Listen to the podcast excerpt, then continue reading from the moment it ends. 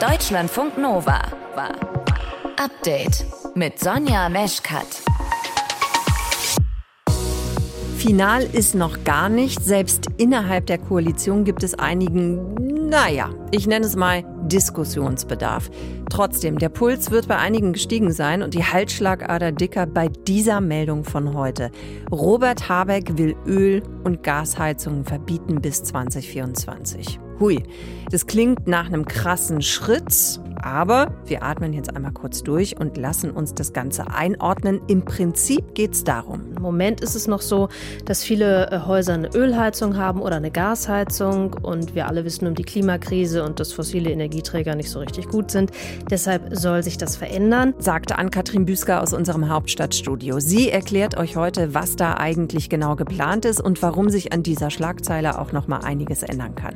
Schön, dass ihr dabei seid im Update-Podcast vom 28. Februar, in dem es auch noch um einen sehr, sehr gesunden Snack gehen wird.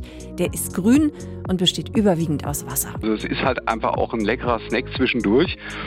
Uns stillt tatsächlich auch den Hunger und es ist kalorienarm. Unser einer, der im Büro vor allen Dingen sitzende Tätigkeit hat, der snackt sich besser, sage ich mal, eine Gurke rein als ein Schokoriegel. Tja, gesund, das ist natürlich gut, ne? Aber Gurken sind aktuell sau teuer, teilweise über 3 Euro. Krass, oder? Wir erklären euch, welche Gründe das hat. Ihr hört zu, das ist schön. Deutschlandfunk Nova. Habeck will Öl- und Gasheizungen verbieten. So oder so ähnlich steht das heute in vielen Schlagzeilen. Der Wirtschaftsminister will, dass bald nur noch klimafreundlichere Heizungen eingebaut werden dürfen und an einem entsprechenden Gesetzentwurf wird offenbar gerade gearbeitet. Was ist denn da jetzt genau geplant? Das besprechen wir mit Ann-Kathrin Büsker in unserem Hauptstadtstudio. Ann-Kathrin, was ist das denn, was Robert Habeck davor hat? Erstmal nehme ich jetzt den dicken Rotstift und streiche genau diese Schlagzeile, die du gerade erwähnt hast, schon hm. mal weg, weil das ist nicht der Robert Habeck, der das verbieten möchte, sondern das ist im Grunde die Bundesregierung. Man hat sich innerhalb der Bundesregierung schon im Koalitionsvertrag darauf verständigt, dass man eine Wärmewende schaffen möchte, also dass man schaffen möchte, dass Gebäude in Deutschland nicht mehr mit fossilen Energieträgern beheizt werden. Im Moment ist es noch so, dass viele äh, Häuser eine Ölheizung haben oder eine Gasheizung und wir alle wissen um die Klimakrise Klimakrise und dass fossile Energieträger nicht so richtig gut sind. Deshalb soll sich das verändern. Hatte man ursprünglich 2025 angepeilt, dass da schon ein bestimmter Prozentsatz an erneuerbarer Energie im Heizungssektor sein soll, nämlich 65 Prozent. Die sollen dann in den Heizungsanlagen drinstecken. Also Heizungen sollen zu 65 Prozent mit erneuerbaren Energien betrieben werden. Dann hat man sich im letzten Jahr nach dem Beginn des russischen Angriffskriegs gegen die Ukraine, als die Energiepreise so hochgeschnellt sind, da hat man sich in einem Koalitionsausschuss Ausschuss darauf verständigt, dass man dieses Datum nochmal nach vorne zieht. Und zwar zum 1. Januar 2024 schon diese 65-Prozent-Regelung auf den Weg bringt. Und das bedeutet dann eben tatsächlich, dass in diesen Heizungen konkret Öl schon mal keine Chance mehr hat. Gas könnte noch als Hybridlösung funktionieren. Aber hm, Präferenz wäre seitens des Wirtschaftsministeriums, auch des Bauministeriums, die arbeiten zusammen an diesem Gesetzentwurf, sowas wie Solarthermie, Wärmepumpe, Fernwärme, mhm. grüner Wasserstoff. Also so könnten dann Heizsysteme der Zukunft aussehen. Okay, also die Bundesregierung hat das vor, plant das. Was heißt mhm. das denn dann für die Gas- und Ölheizungen, die jetzt eben einfach schon laufen, die einfach da sind in den Wohnungen, in den Häusern? Die können, dürfen weiterlaufen? Genau, die dürfen erstmal weiterlaufen. Erstmal, weil Deutschland ja das Ziel der Klimaneutralität 2045 hat. Und das ist dann gewissermaßen auch das Enddatum für diese Heizsysteme, für die fossilbetriebenen Heizsysteme, weil dieser Gesetzentwurf, der da jetzt vorliegt, in Klammern, das ist ein sogenannter Referentenentwurf. Das heißt, der ist auch noch nicht mit den anderen Ministerien abgestimmt. Also keine Einigung in der Bundesregierung über diesen Gesetzentwurf. Der kommt tatsächlich nur aus diesen zwei Ministerien, Klammer zu.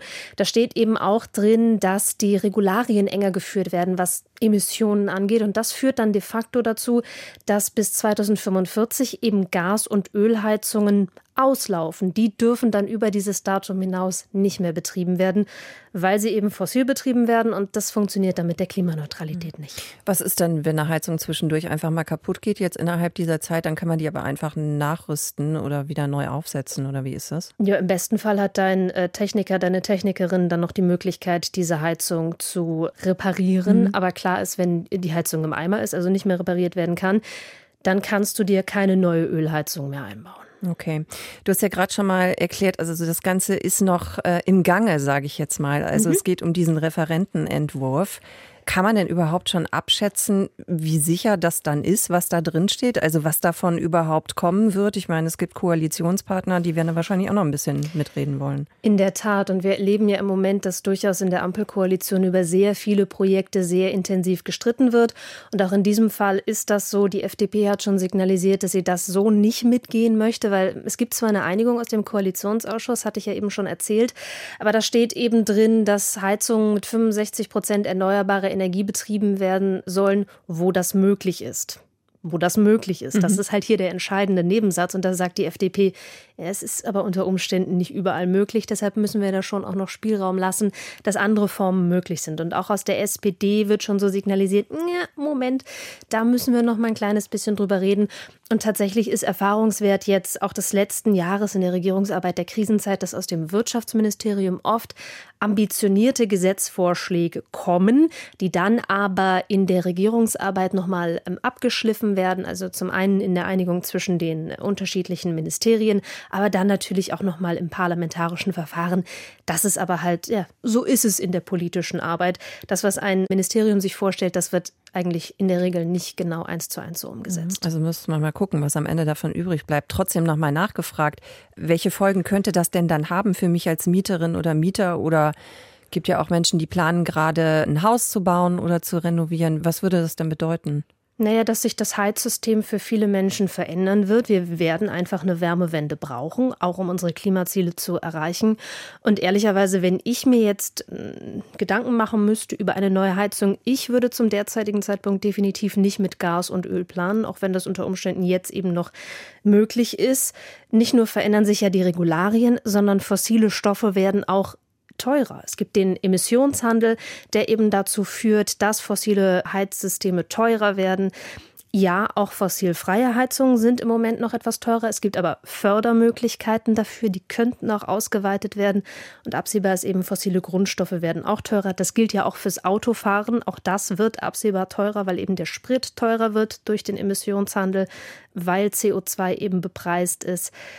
Also insofern, ja, die Zukunft ist ziemlich klar es wird fossilfrei geheizt werden. Was die Bundesregierung respektive das Wirtschaftsministerium plant in Bezug auf Öl- und Gasheizungen, was hinter der Meldung steckt, wir haben darüber gesprochen mit Ann-Kathrin Büsker. Danke dir, Ann-Kathrin. Gerne. Deutschlandfunk Nova. Update. Außenministerin Annalena Baerbock hat heute Besuch aus Israel und zwar von ihrem Kollegen Eli Cohen. Und da gab es einiges zu bereden. Zum Beispiel Gewalt und Terror in Israel und im besetzten Westjordanland und über eine extrem umstrittene Justizreform, die die israelische Regierung gerade gegen alle Widerstände durchdrückt. Matthias Wurms aus den Deutschlandfunk Nova Nachrichten. Hat Baerbock das kritisiert und falls ja, wie deutlich? Naja, sie hat sich schon sehr kritisch geäußert, zum Beispiel über die Justizreform. Sie hat gesagt, die Unabhängigkeit der Justiz war immer ein Aushängeschild Israels. Da machen ihr die aktuellen Reformpläne große Sorgen, sagt sie. Und das ist im Diplomatendeutsch schon eine ziemlich deutliche Kritik. Die größte Kritik ist ja, dass durch die Reform die Gewaltenteilung ausgehebelt würde. Erklär noch mal kurz, warum.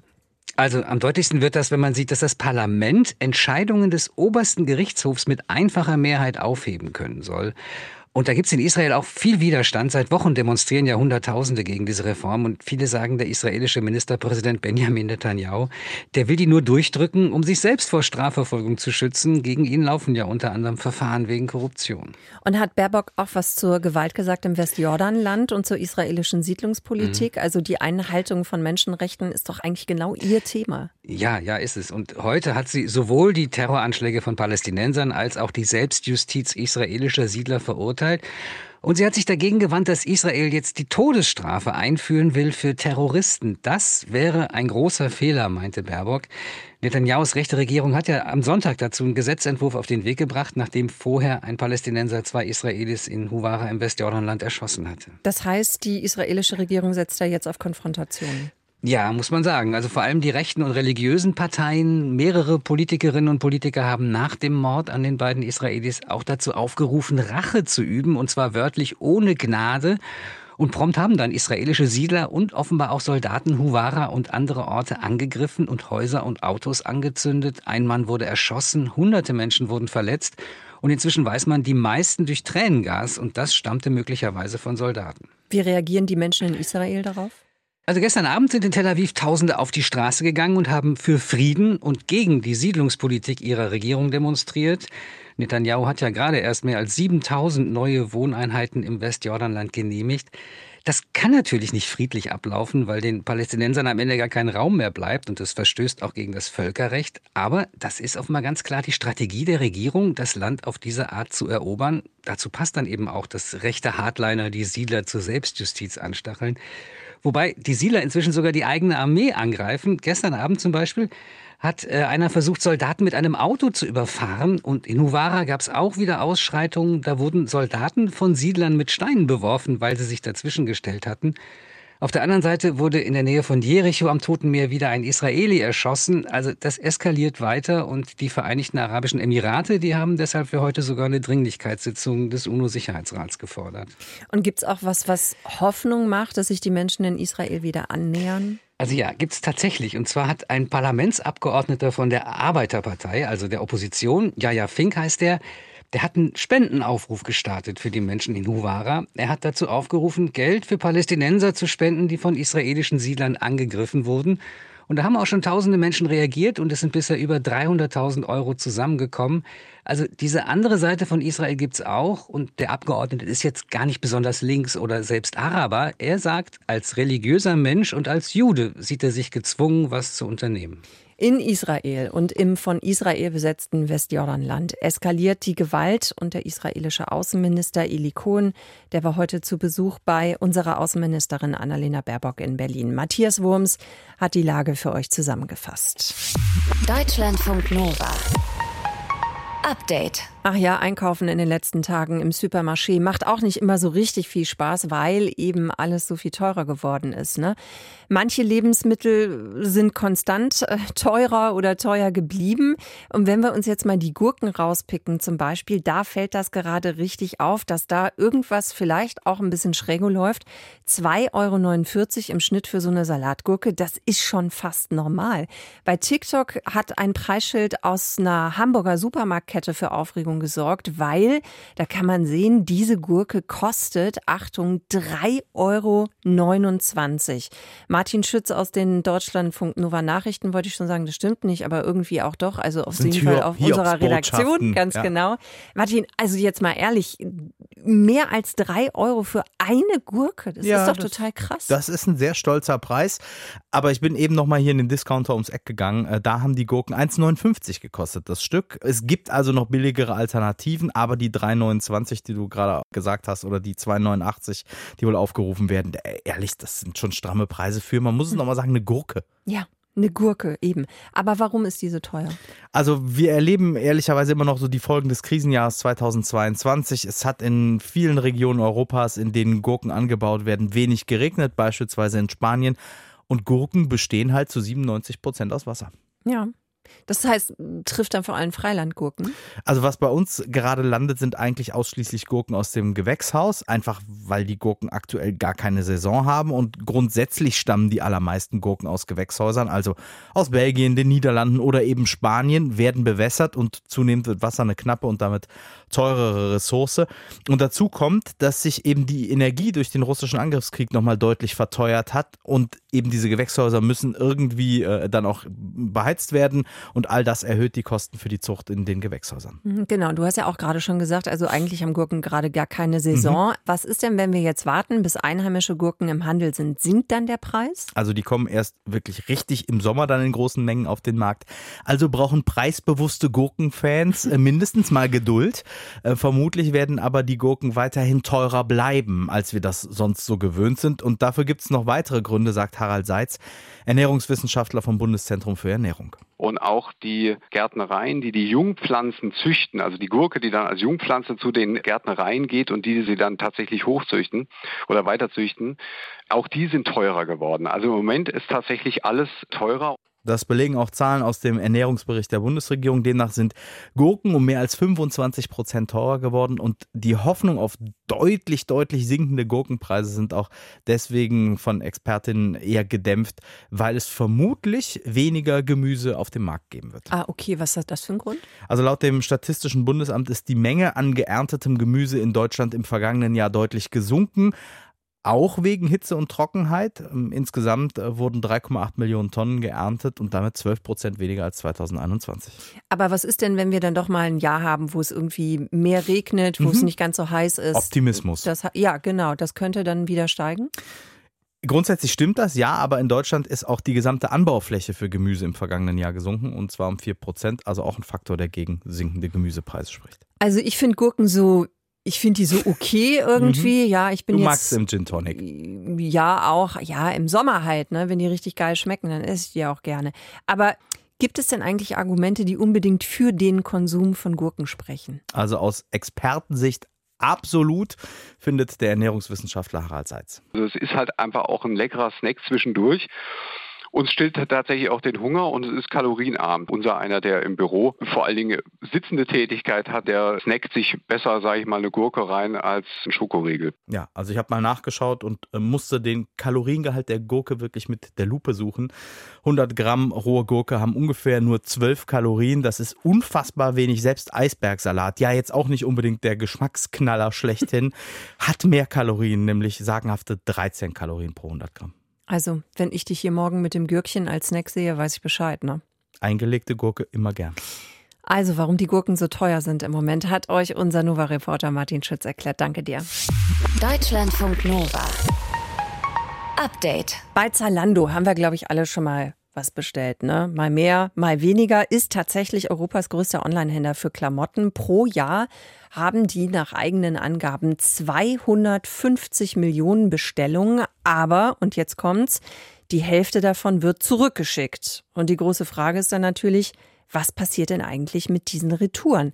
Damit hat sich Vanessa Materla vom SWR Investigativformat Vollbild beschäftigt. Sie erzählt, was Zalando seinen Kundinnen und Kunden in Sachen Retouren verspricht. Also Zalando sagt, dass sie 97 Prozent der Retouren wieder über ihren Online-Shop verkaufen können. Den Rest, also zum Beispiel Kleidung, die kleine Mängel haben oder wo es nur noch eine Größe gibt, wird im Zalando Outlet oder über Zalando Lounge angeboten. Und ein Teil wird gespendet und ein noch kleinerer Teil soll vernichtet werden. Das ist die Theorie, was mit den Retouren bei Zalando zumindest offiziell passiert.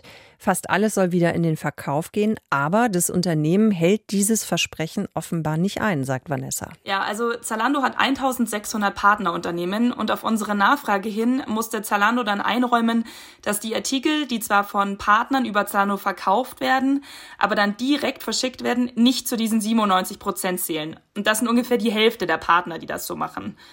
Außerdem haben wir bei unseren Recherchen herausgefunden, dass Zalando ihre Retouren auch an Großhändler weiterverkauft und wir konnten mit ein paar von denen sprechen und die haben uns erzählt, dass sie die Auflage haben, die Retouren außerhalb von Europa zu verkaufen. Auf der Zalando-Homepage steht davon aber halt gar nichts. Die ReporterInnen von Vollbild wollten wissen, wo ihre Retouren denn dann eigentlich landen. Deshalb haben sie die Klamotten mit GPS und Bluetooth-Trackern ausgestattet. Vanessa sagt, was sie dabei herausgefunden haben. Also fast alle von unseren zehn Retouren sind bis heute nicht wiederverkauft worden und werden auch im Shop als ausverkauft angezeigt. Unsere Retouren sind einmal quer durch Europa unterwegs gewesen und haben dabei teilweise wirklich extrem weite Strecken zurückgelegt. Da ist zum Beispiel ein Babystrampler oder eine Weste, die jeweils fast 7000 Kilometer unterwegs waren. Und wir haben Zalando damit konfrontiert und sie sagen, dass diese weiten Wege eben deswegen möglich seien, weil sie die Retoure immer dorthin schicken, wo ein Wiederverkauf am wahrscheinlichsten sei.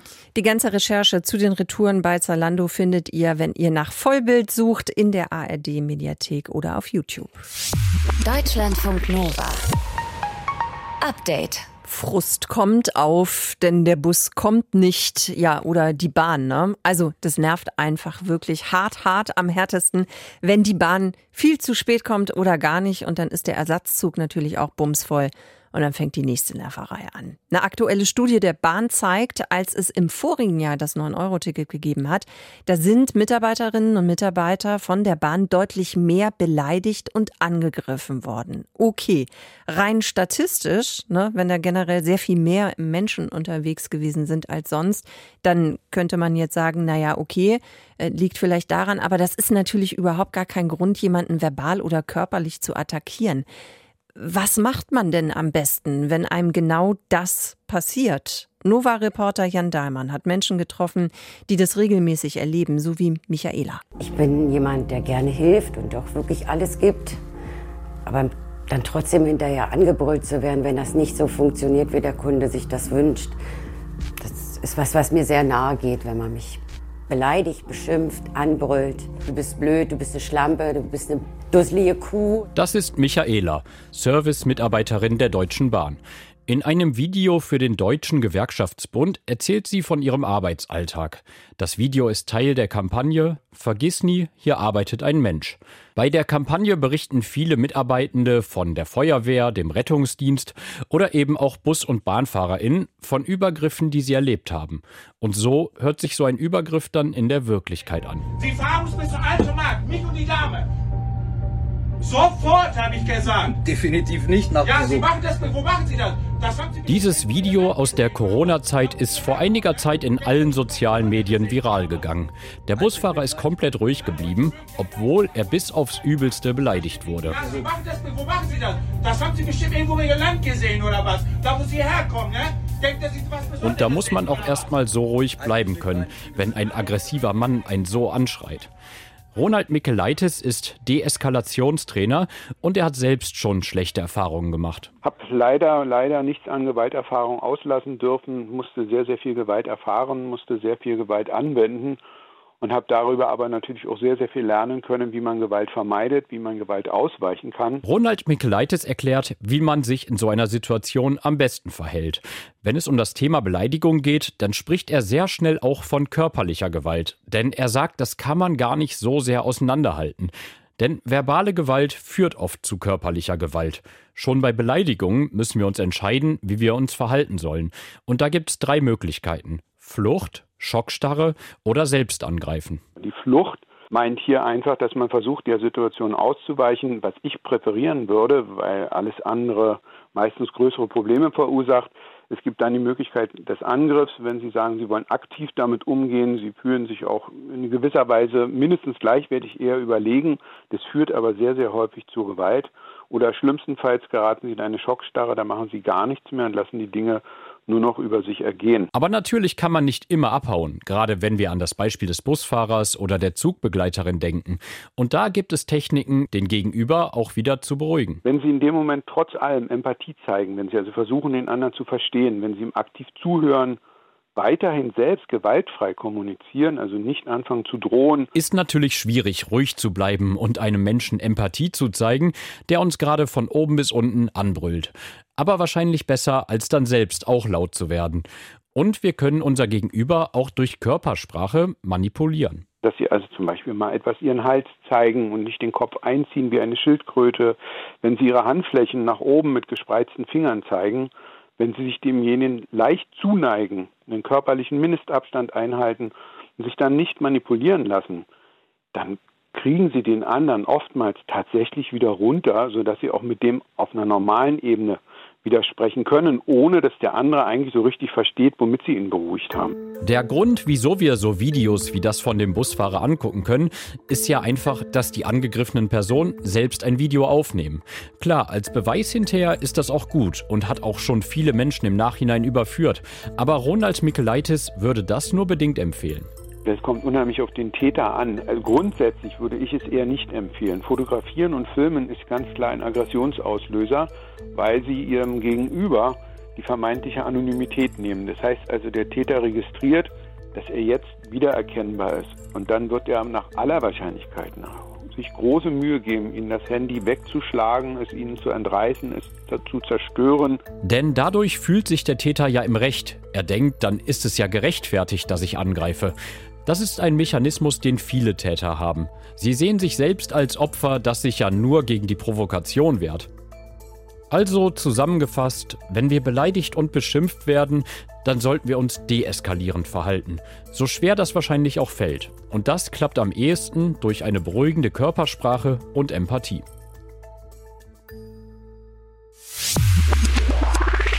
Deutschlandfunk Nova. Update. Immer Montag bis Freitag auf deutschlandfunknova.de und überall, wo es Podcasts gibt. Deutschlandfunk Nova.